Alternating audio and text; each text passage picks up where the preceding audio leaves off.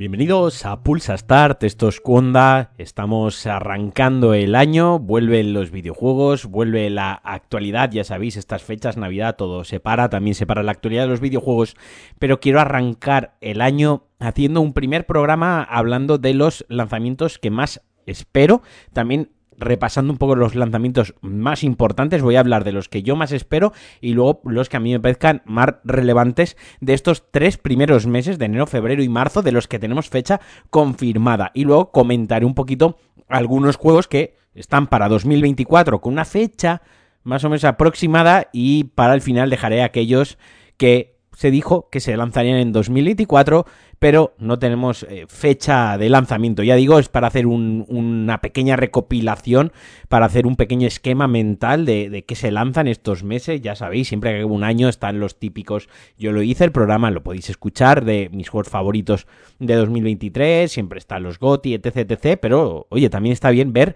qué es lo que nos espera qué nos depara y qué va a llegar los próximos meses. Y empezamos lógicamente por enero, un mes que a priori parece bastante tranquilito para mí personalmente en mi libreta de mi wishlist de videojuegos está el Prince of Persia de Lost Crown, que es este reboot en 2D plataformero Metroidvania que ya se ha podido jugar bastante, que ya hay muchísimas primeras impresiones de las primeras horas jugando y que por lo que dicen tanto la acción como sobre todo el plataformeo es muy muy desafiante, muy exigente, que el diseño de niveles es muy bueno y que como Metroidvania cumple muy bien, así que puede ser el regreso por la puerta grande de la que quizás sea una de las sagas más antiguas de los videojuegos. Otro juego que yo tengo aquí apuntado en mi wishlist controvertido cuanto menos The Last of Us parte 2 remasterizado para PlayStation 5 que saldrá el 19 de enero. No lo he dicho, el Prince of Persia llega el 18 de enero, el día anterior.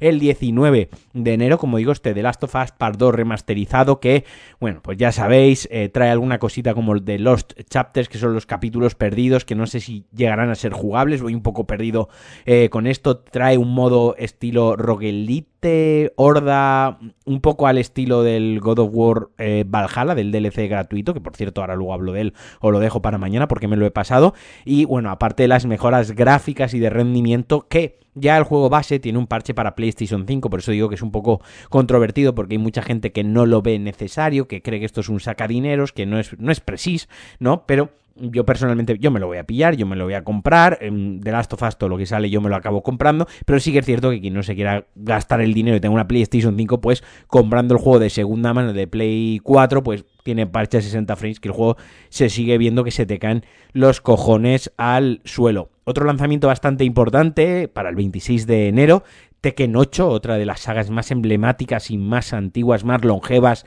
de culto para los fans de la lucha, eh, pues, pues llega.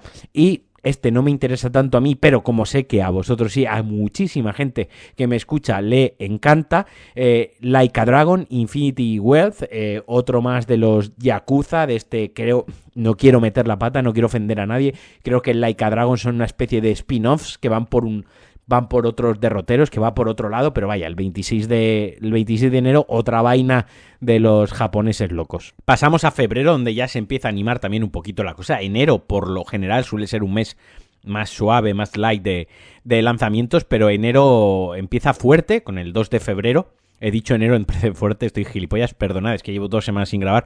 Eh, febrero empieza fuerte con Suicide Squad, Kill the Justice League. Este juego sí que es controvertido. Yo tengo unas ganas tremendas de que salga, no para comprarlo, sino para leer análisis, para ver análisis, para ver cómo he recibido el juego y a ver al final qué han hecho con este Bullet Hell Paya Service eh, raro, no sé en, lo que va a acabar el, el juego, pero de entrada lo que tengo es curiosidad, no me lo voy a comprar de, de, salida, pero sí que quiero ver en qué ha quedado lo que podía ser una idea increíblemente buena para, para los videojuegos y al que yo le he metido mucha caña siempre que se ha mostrado algo jugable, porque me ha parecido que es un juego que, quitando la skin de DC, era un juego muy insulso y sin mucha personalidad. La personalidad se la daban los personajes, valga la redundancia, pero que en sí lo que planteaba y lo que ofrecía, pues a mí no me parecía gran cosa y me parece algo desfasado, algo fuera de tiempo en 2024, pero insisto, esto es un, prejuicio mío de lo que he visto y que realmente tengo ganas de que salga, insisto,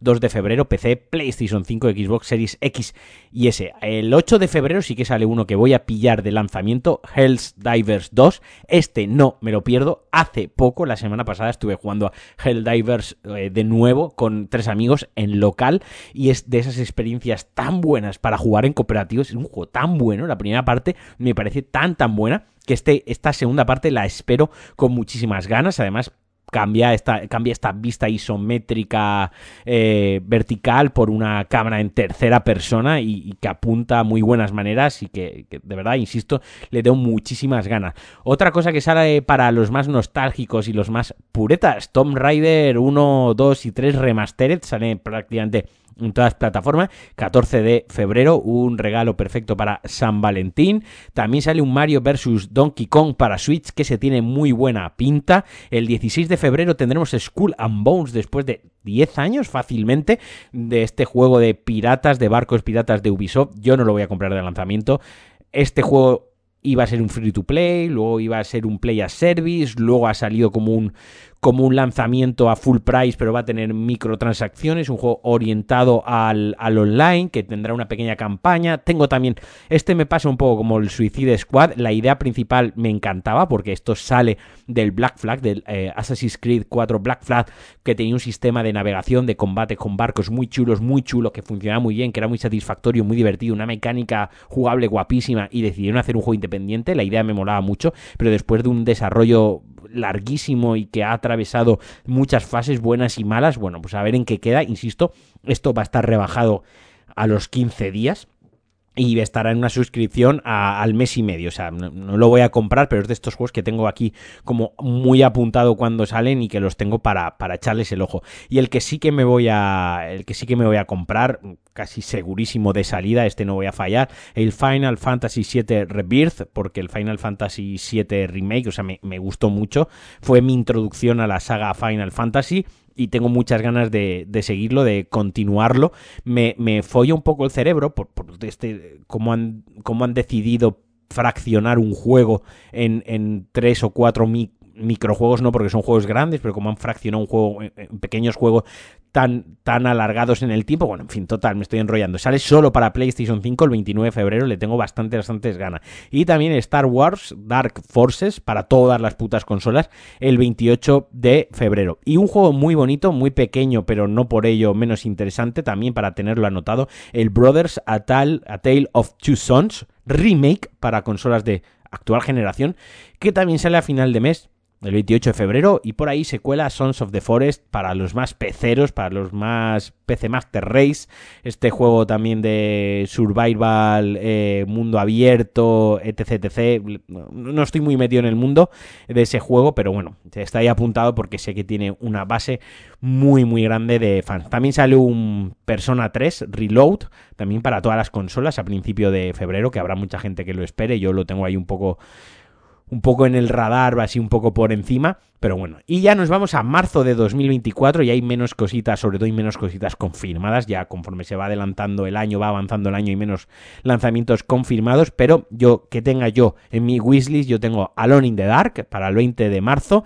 el 22 de marzo Dragon's Dogma 2, a este le tengo muchísimas ganas y muchísima curiosidad barra también muchísimas ganas, Rise of the Ronin para PlayStation 5, este action RPG que se mostró increíblemente de Team Ninja, que se veía brutal cuando se, se anunció en los primeros gameplays, en los primeros trailers, y que lo último que se vio de él parecía, insisto, parecía que había un pequeñito downgrade, pero bueno, le tengo muchas curiosidades, uno de mis estudios favoritos, sale a finales de, marzo, prácticamente 22 de, marzo, lo tengo también ahí apuntado. Y para los más eh, fans del género de terror, yo este sí que me lo salto, de Outlast Trials, que sale el 5 de marzo. Y luego hay un batiburrillo ya de, de juegos que voy a repasar un poco más rápido, que bueno, están anunciados están anunciados para 2024, pero no tienen una fecha concreta, así que estos os pido que los cojáis así un poco con, con pinzas, porque igual pues eh, se van a otro año, igual se van a, la puta y no salen nunca, o a lo mejor, pues oye, de repente dicen, oye, que esto sale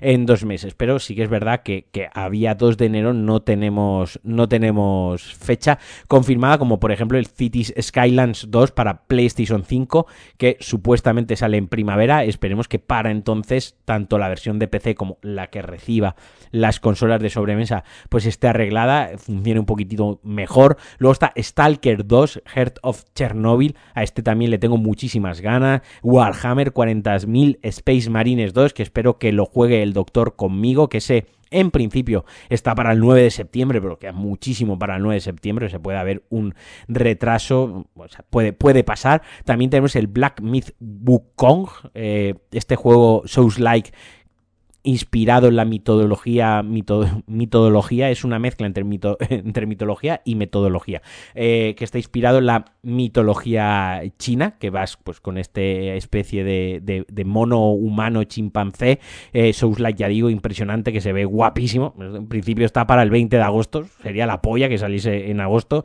para pasar un buen veranito. El Vampire de Máscara de Bloodlines 2, que está para otoño, pero tampoco tenemos una fecha fija, en la Switch se espera también el Luigi's Mansions 2, también en verano. El Lollipop Change One, un, un hack and brutal también.